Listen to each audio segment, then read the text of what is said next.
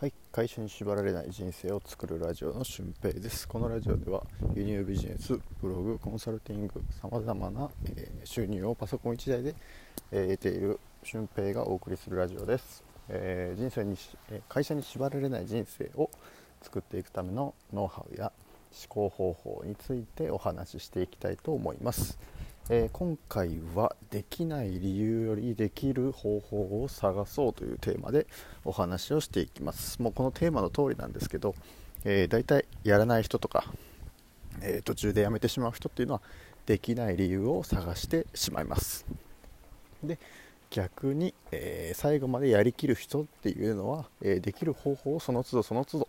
え探していって自分に合った解決方法っていうのを見つけ出していく人です、うん。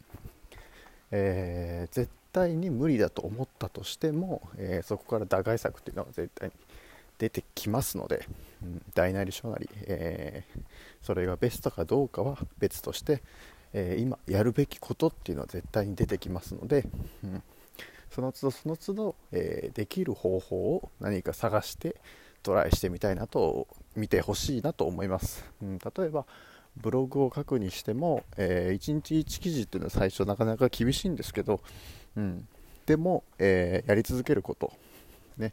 えー、時間を作るっていうことを自分が諦めなければ時間はどんどんどんどん作れると思います。何か大事なこと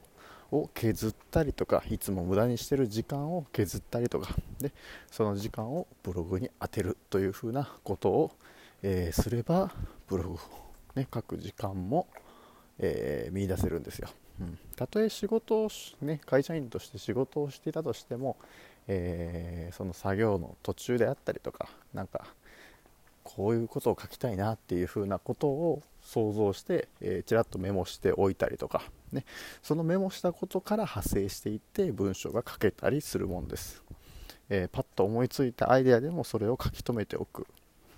えー、それができればできない理由を探すんじゃなくてあここの時間をうまく使えばできるとか、えー、こういうことを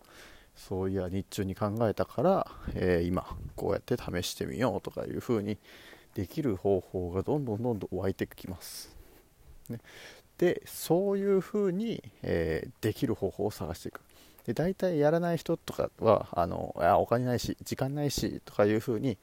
えー、挑戦もしないままできない理由を探してしまうんです、うん、それはめちゃくちゃもったいないので、えー、とりあえずできる方法を探してください。できない言い訳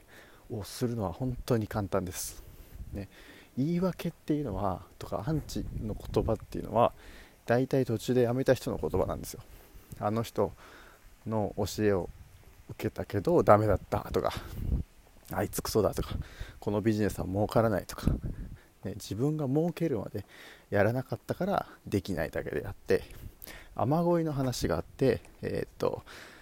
まあ、ある先住民、ね、の雨乞い雨乞いをしたら100%雨が降るらしいんですけどそのからくりっていうのは雨が降るまで雨乞いをし続けるということなんですよ。ね。これやばいっすよね。だからブログとかも読まれるまで書き続けることを